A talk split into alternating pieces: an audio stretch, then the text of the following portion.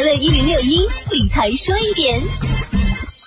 作为 A 股成长型赛道，科技主题基金近期表现出色，当然波动也不小。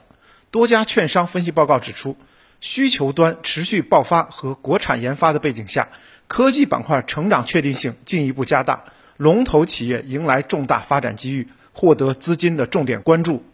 实际上呢，科技领域包含的范畴较广，不仅涉及我们理解的互联网、云计算、电子信息等，还包括今年很火的新能源汽车、半导体等细分板块。所以说，科技行业可以算是门槛比较高的投资方向了。一般投资者很难看懂科技行业。科技行业不仅术语多，而且对相关专业知识要求很高，普通投资者很难判断一个公司的好坏，或者是否具备足够的投资价值。普通人投资科技主题基金是比较好的选择，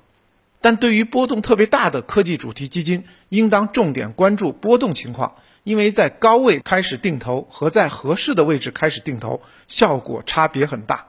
理论上呢，我们应该在大跌之后开始定投，并且在跌幅大的时候把仓位提高，增大定投的量，这是对于波动特别大的偏行业主题基金的投资关键。假设投资者的持有期限已经超过两年甚至更长，可以根据目标收益率进行止盈。